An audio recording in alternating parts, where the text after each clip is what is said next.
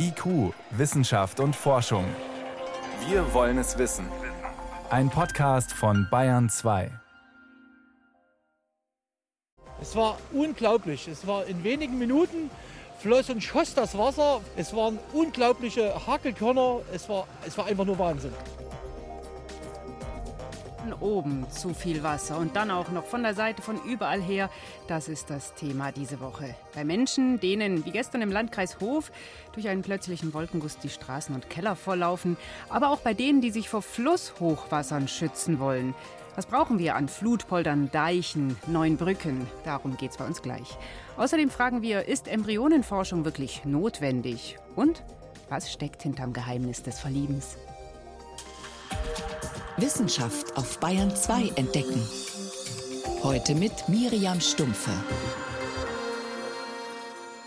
Flutpolder entlang der Donau. Das war nach dem Jahrhunderthochwasser von 2013, als weite Teile des Landkreises Deggendorf überschwemmt waren, ein verheißungsvolles Wort. Mit solchen Überschwemmungsflächen will die Staatsregierung verhindern, dass es nochmal zu verheerenden Hochwassern dort kommt. Einige davon sind schon in Arbeit, doch drei lagen jahrelang auf Eis. Es gab Widerstand vor Ort. Jetzt hat sich ein Gutachten des Landesamts für Umwelt nochmal deutlich für die Flutpolder ausgesprochen. Einer, der an der ursprünglichen Planung von Flutpoldern beteiligt war, ist Peter Rutschmann, Professor für Wasserbau an der Technischen Universität München. Mit ihm konnte ich darüber sprechen, warum gerade Flutpolder so effektiv sind und wollte als erstes wissen, was zeichnet sie aus? Ich kann sagen, wie wir die Flutpolder gefunden haben. Nicht, wir haben die alte Donau genommen, wie sie um 1800 war, haben Wasser durchgelassen und haben die Räume eigentlich, die damals geflutet wurden durch die Donau, die haben wir als potenzielle Flutpolderräume gesehen weil die sich mit Wasser aus der Donau von selbst füllen können und auch entleeren können. Und idealerweise ist dann halt äh, in einem solchen Raum gibt es keine Häuser und eventuell gibt es noch einen Deich drumherum, der die Überflutung eingrenzt. Wie groß ist so eine Fläche dann ungefähr? Ja, ich würde jetzt sagen schon, das sind äh, ein paar Fußballfelder schon in der Regel, ja. Und wenn man die hat, es gab jetzt äh, zwei Standorte, die vor allem von Interesse waren. Bertholdsheim, das ist in der Nähe des Lech-Zuflusses in die Donau, und dann Eltelm-Wörthof beim Gebiet Naab-Regen-Zufluss. Ja, dann dämpfen die Hochwasserwellen. Warum können die das besser, als wenn man an den Zuflüssen sogenannte Rückhaltebecken macht? Da gibt es äh, einen wesentlichen Unterschied. Das ist, äh, ob jetzt ein solches Becken oder ein Polder im Hauptschluss so genannt oder im Nebenschluss angeordnet wird. Hauptschluss heißt, das ganze Gewässer fließt durch die Donau würde durchfließen, äh, beziehungsweise Nabregen beispielsweise würden durch diesen Raum durchfließen. Nebenschluss heißt, dass dieser Polder neben der Donau ist und alle Flutpolder typischerweise sind neben der Donau. Und diese Flächen und Volumina, die werden trocken gehalten, bis die Spitze des Hochwassers kommt und dann werden die Verschlüsse geöffnet und die füllen sich dann. Und das heißt, dass die komplett leer sind, wenn das Maximum kommt und dann eigentlich eigentlich mit dem Volumen gefüllt werden, welches im Maximum der Hochwasserspitze durch diesen Raum fließt. Das heißt, das ist dann die absolut größte Effizienz halt und es wird zum absolut idealen Zeitpunkt eingesetzt. Das heißt, wenn man die Anwohner der Donau in Bayern vor Überflutungen, vor hundertjährigen Hochwassern schützen will, dann kommt man an Flutpoldern nicht vorbei. Ich würde sagen, es ist das absolut effizienteste solche Flutpolder. Natürlich, es gibt die Alternativen, die sind weniger effizient. Und natürlich ist es eine politische Frage, ob wann man die Leute schützen möchte. Hundertjährige Hochwässer von früher werden heute eher kommen. Und wenn man einen höheren Schutz möchte und auch in Zukunft bei Klimawandel, dann muss man was tun. Jetzt sind ja Hochwasser, die über so einen großen Fluss wie die Donau kommen, das eine. Das andere, was wir jetzt in den letzten Wochen ganz viel gesehen haben, kleinräumige Überschwemmungen. Starkregen plötzlich, auch nicht gut vorhersagbar. Gestern Landkreis Hof, davor Landshut, Vierter Land etc. Was müssen wir denn da tun? Das sind eigentlich schon jetzt Effekte, die auch durch den Klimawandel getrieben werden sehr, sehr lokale äh, Ereignisse, die enorm schnell vonstatten gehen können, die sehr schwer zu prognostizieren sind. Also man wird versuchen, über Radardaten vorherzusagen, wo so etwas passieren könnte, in welchem Raum. Man kann vielleicht Vorwarnungen machen, aber wo es letztendlich abregnet, ist ganz, ganz schwer vorherzusehen. Kann ich mich da denn mit Wasserbaumaßnahmen schützen? Ja, natürlich, aber man kann zum Beispiel schauen, dass das Wasser irgendwo, was äh, als ein, ein riesiger Bach kommt, zum Beispiel abgeleitet wird, wohin, wo es weniger Schaden anrichten kann. Man muss schauen, dass die Brücken zum Beispiel nicht verklausen und dann Wasser aufstauen. Man kann Straßen bauen, die leicht erhöht sind und dann sozusagen als Deich wirken und Wasser aufnehmen können. Da kann man schon was tun. Es geht eigentlich wirklich darum, die Engstellen zu identifizieren und zu entschärfen. Was tun gegen Überschwemmungen? Das waren Einschätzungen von Professor Peter Rutschmann von der Technischen Universität München vom Lehrstuhl für Wasserbau. Vielen Dank, Herr Professor Rutschmann. Gern geschehen.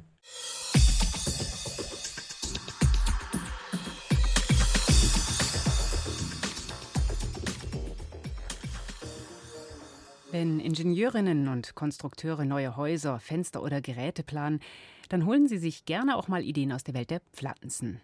Fassaden mit Lotusblüteneffekt sind ein berühmtes Beispiel. Da perlen Schmutz und Wasser an der Oberfläche einfach ab, abgeschaut von der Lotusblume. Oder Stahlrohre, die schwere Windräder tragen. Die sind nach dem Vorbild von Grashalmen entwickelt.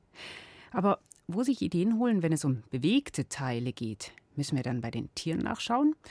Nicht unbedingt. Auch dafür können sich Ingenieurbüros von Pflanzen inspirieren lassen. Wovon genau, schildert Bayern 2 Reporterin Birgit Magira dass auch Pflanzen sich bewegen, und zwar nicht nur, weil sie wachsen, ist bekannt. Bestes Beispiel die Venusfliegenfalle, die Insekten fängt.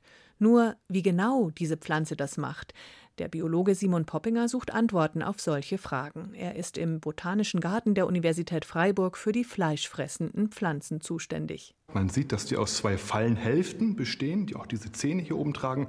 Die sind ganz weit nach außen gewölbt, wenn sie offen sind. Wenn hier ein Beutetier reinkriecht, dann ändern sich die Wasserdruckverhältnisse in den Zellen dieser Falle, sodass sich die anfängt langsam zu schließen, bis ein kritischer Punkt erreicht wird und die schlagartige Krümmung ändert und zuschnappt und das Beutetier ist dann gefangen. Mit einem ähnlichen Prinzip, aber ungefähr zehnmal so schnell, fängt eine nahe Verwandte der Venusfliegenfalle kleine Insektenlarven und sogar winzige Schnecken. Und das unter Wasser, also gegen den Wasserwiderstand. Das ist die Wasserfalle, die auch bei uns heimisch ist, leider sehr, sehr selten geworden ist. Und die hat kleine Schnappfallen an ihrem Spross, mit dem sie ihre Beute fängt. Die sind so schnell, das kann man mit bloßem Auge gar nicht wahrnehmen, wenn die zuklappt. Da braucht man Highspeed, also Hochgeschwindigkeitskameras, um das Ganze zu visualisieren. Genau solche Kamerafallen benutzt der Biologe, um herauszufinden, welche Mechanismen in den Zellen und Geweben der Pflanze ablaufen beim Zuschnappen. Wir haben jetzt hier eine Falle scharf gestellt bei uns auf dem Monitor. jetzt müssen wir den Daumen drücken, dass die Beute nun genau auf diese Falle zuschwimmt. Das kann teilweise Tage dauern, habe ich schon gehabt, aber auch vielleicht auch manchmal nur Sekunden. Gab es auch schon. Daumen drücken und abwarten. Die hochkomplexen Abläufe, einmal entschlüsselt, können dann im Computer nachgeahmt und schließlich als Modell in groß nachgebaut werden.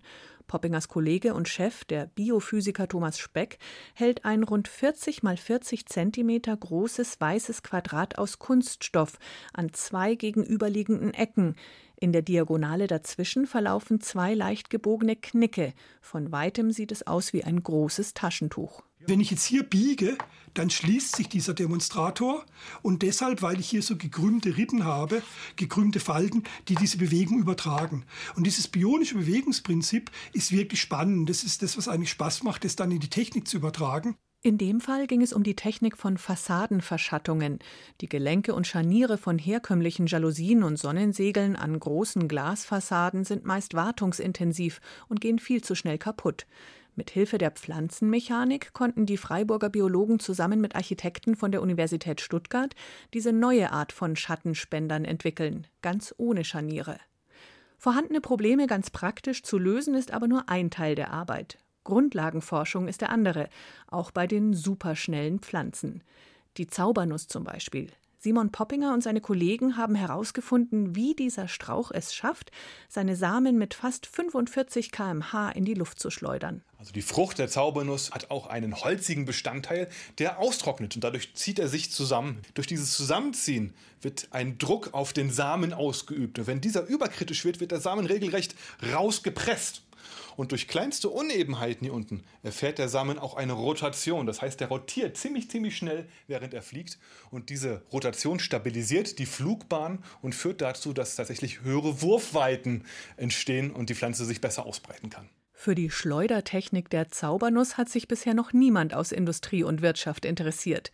Anders die beweglichen Sonnensegel mit der Wasserfallentechnik. Häuser mit großen Glasfassaden gibt's genug und heiße Sommertage immer öfter. Die Nachfrage nach guter Fassadenverschattung könnte steigen. IQ, Wissenschaft und Forschung gibt es auch im Internet. Als Podcast unter bayern2.de. Vor 20 Jahren im Juli, da wagten Forscher in den USA einen Tabubruch. Sie stellten im Labor erstmals menschliche Embryonen her, um an ihnen zu forschen. Eine lange ethische Debatte folgte. Darf man das? Sind das nur unscheinbare Zellhaufen oder schon kleine Menschen, die da im Labor unter Mikroskop liegen? Und vor allem, wozu ist das nötig? Die Fragen kann ich besprechen mit meinem Kollegen Michael Lange. Er hat die Embryonenforschung seit ihren Anfängen verfolgt und kann erst mal erklären, wie genau sind damals denn die Embryonen entstanden? Ja, die sind durch künstliche Befruchtung entstanden, ganz normal wie das erste Retortenbaby 1978 Louis Braun und wie es heute ja Alltag ist in Fruchtbarkeitskliniken. Dieser Embryo, der dann entstanden ist, der wurde dann aber nicht eingepflanzt, sondern der wurde für die Forschung verbraucht, kann man sagen, und zwar als Stammzellenquelle. Hm. Und was wurde dann mit diesen Forschungsembryonen gemacht? Ja, man hat sich das Innere dieser Forschungsembryonen angeschaut und da vermutete man die Quelle für embryonale Stammzellen. Und das war damals der ganz große Renner, denn diese innere Zellmasse der ganz frühen Embryonen, die bestehen vielleicht so aus 100 bis 200 Zellen, die sind noch besonders wandlungsfähig und die wollte man gewinnen, auch für die Medizin. Man versprach sich damals davon Heilmethoden gegen ganz viele Krankheiten, Parkinson, Diabetes und so weiter. Und durch die Herstellung dieser Embryonen wollte man eine ganz neue medizinische Richtung schaffen. Und ist diese Forschung an Stammzellen heute immer noch das Zentrale, wenn es um Forschung mit Embryonen geht? Die Bedeutung der Stammzellen wird heute nicht mehr so hoch eingeschätzt wie damals. Es gibt im Grunde genommen drei Forschungsrichtungen, die immer noch Embryonen brauchen und die zumindest international auch solche Embryonen herstellen. Mhm. Da ist erstmal die Grundlagenforschung. Man will wissen, wie entsteht überhaupt so ein Embryo. Das ist bis heute nicht vollständig verstanden. Und die zweite Richtung, man will die In-vitro-Befruchtung, also die Befruchtung im Reagenzglas verbessern. Die ist nämlich bis heute nicht optimal, die funktioniert im Großen und Ganzen, aber in ganz vielen Fällen nisten sich die Embryonen nicht ein in der Gebärmutter. Denn da wüsste man gern, woran liegt das. Ja, und das dritte, das ist nach wie vor diese Stammzellenforschung. Also man will immer noch diese embryonalen Stammzellen die man auch Alleskönnerzellen nennt, die will man immer noch gewinnen. Ja, aber haben sich denn die Hoffnungen in diese Alleskönnerzellen erfüllt? Ja, eigentlich nicht. Also die ganz große Hoffnung war ja, man könnte da vielleicht Organe züchten, sodass mit diesen embryonalen Stammzellen wirklich Organlager entstehen. Man könnte Transplantationsorgane nach Belieben produzieren, ja, das hat sich nicht verwirklicht. Es ist gar nicht so leicht, Organe zu züchten. Was man geschafft hat, sind so kleine Mini-Organe, Organoide. Aber auch die sind in der Medizin nicht verbreitet, sondern bisher ausschließlich in der Forschung. Also man kann sagen, da haben sich die Hoffnungen nicht erfüllt. Zum Glück gibt es eine Art Ersatzzellen. Die hat sich in den letzten Jahren immer besser entwickelt.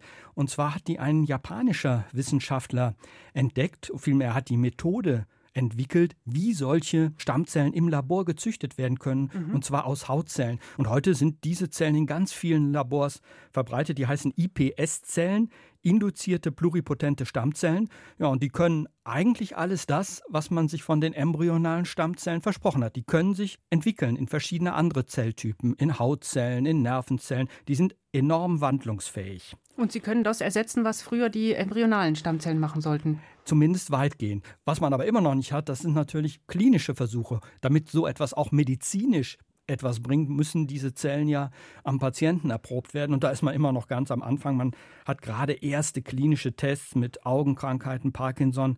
Demnächst sollen Diabetes-Patienten solche Zellen erhalten. Aber die Revolution der Medizin, die hat man sich ja damals davon versprochen, die ist bisher eigentlich ausgeblieben.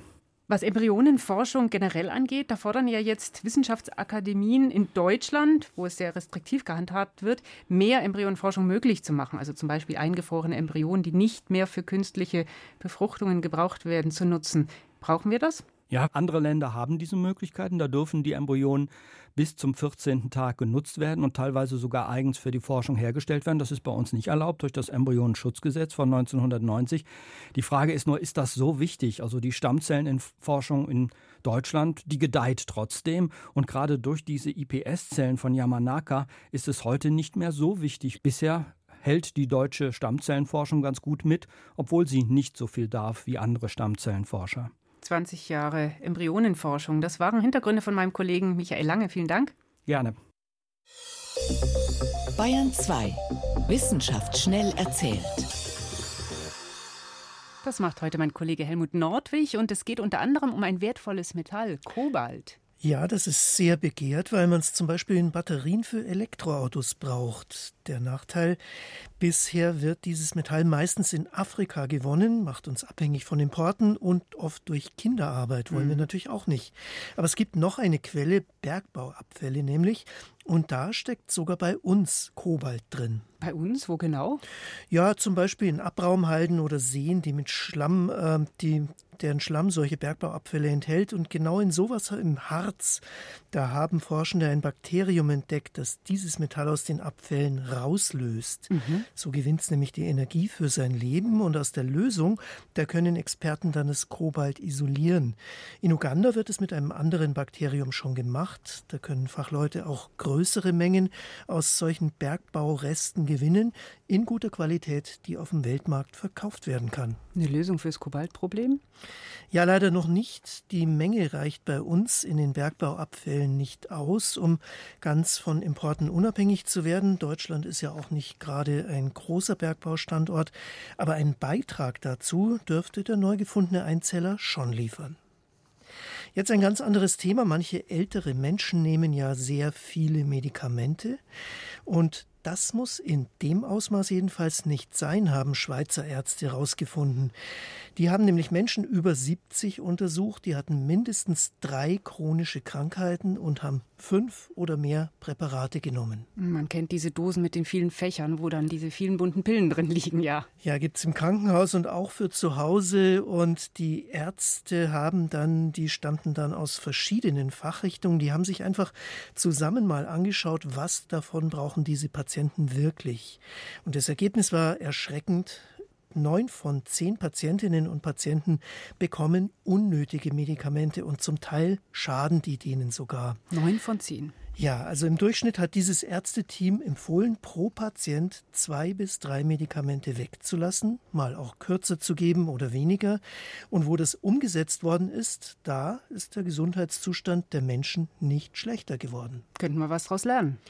Ja, die Empfehlung ist ganz klar. Ein interdisziplinäres Team sollte sich bei solchen Patienten mal anschauen, welche Medikamente wirklich nötig sind. Würde auch eine Menge Geld sparen. Ja, und gleich geht es dann um die Chemie der Liebe. Und ich habe vorher auch noch was zu diesem Thema. Mhm. Die Liebe auf den ersten Blick, die ist nämlich gar nicht so häufig, wie man denkt und wie ja auch viele Filme oder Serien uns weismachen wollen. Kanadische Forschende, die haben mal fast 2000 Menschen befragt, die in einer Beziehung leben und wollten wissen, wie hat es denn bei euch angefangen? Und zwei Drittel davon haben gesagt, wir waren zuerst einfach Freunde. Zwei Drittel, ganz unromantisch.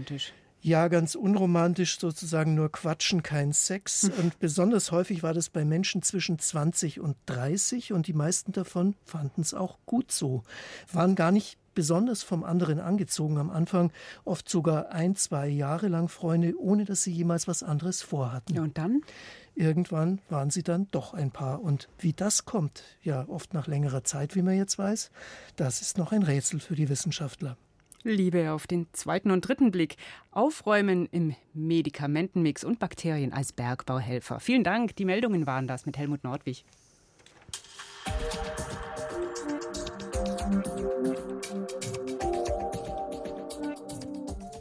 Gerade haben wir es gehört. Öfter als gedacht fängt es gar nicht so romantisch an mit dem Verlieben, sondern als ganz normale Freundschaft. Warum auch nicht? Manche brauchen halt ein bisschen länger, um zu kapieren, welche unglaubliche Gelegenheit da vor ihnen steht. Doch wenn es dann passiert, dann kribbelt's. Nicht weniger als bei der Liebe auf den ersten Blick. Welches Feuerwerk der Hormone dahinter steckt, darum geht's heute in unserer Sexserie. Chemie der Liebe. Das weiß die Wissenschaft über Sex. Man will nur schnell was zu trinken holen an der Bar. Da sagt jemand von der Seite, der Platz hier ist frei und deutet neben sich. Und dann schaut man in diese Augen. Und jener eine Platz ist der einzig wahre. Herzrasen, Atemnot, Schmetterlingsgeschwader im Bauch, so beginnen Ehen. Oder große Dramen. Denn gezielt aussuchen, wer einen da auf Wolke 7 beamt, kann man sich nicht, erklärt der Tübinger Evolutionsbiologe Thomas Juncker. Wir selbst, sagen wir bewusst, treffen diese Entscheidung eigentlich nicht.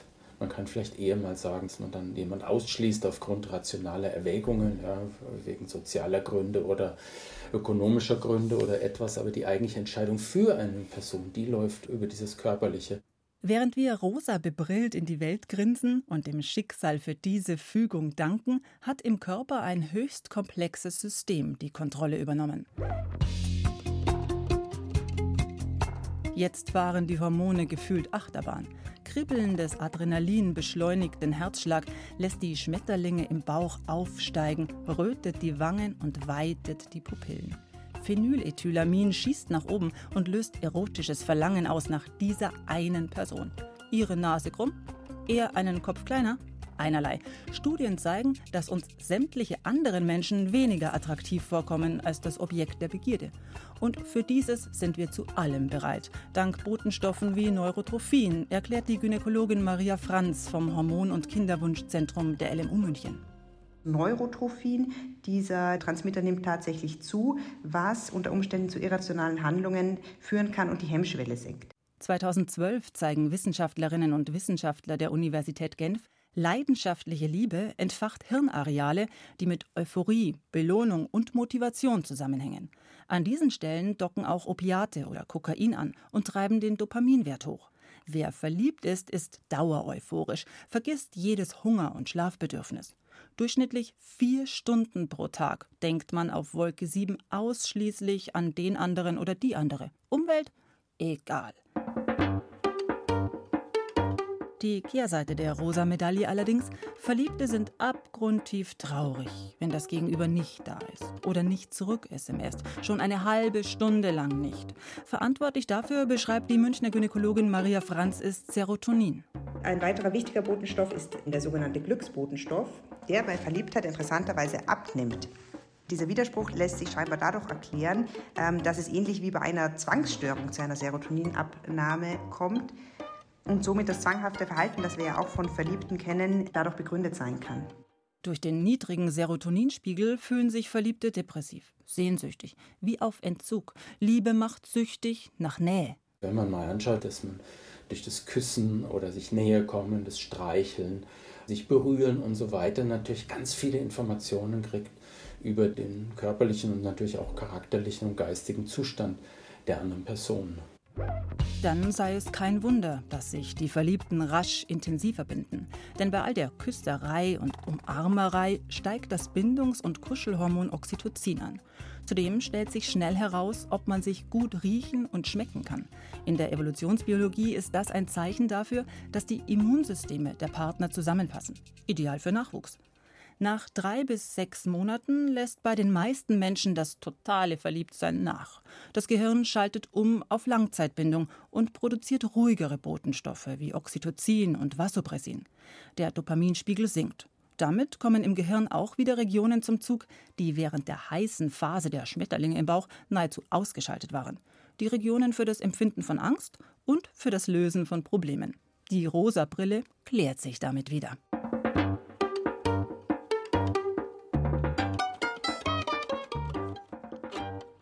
Die Liebe ist das größte Rätsel, sagte Heinrich Heine, doch wir wollen es nicht lösen. Naja, ein bisschen können wir vielleicht doch dran rumknobeln an diesem Rätsel, was da passiert. Und wenn Sie noch mehr wollen, was die Wissenschaft über Sex weiß, das hat unsere Reporterin Susi Weichselbaumer gesammelt. Sie können das alles auch online nachlesen auf br.de-wissen. Und das war's in IQ, Wissenschaft und Forschung. Ich bin Miriam Stumpfe.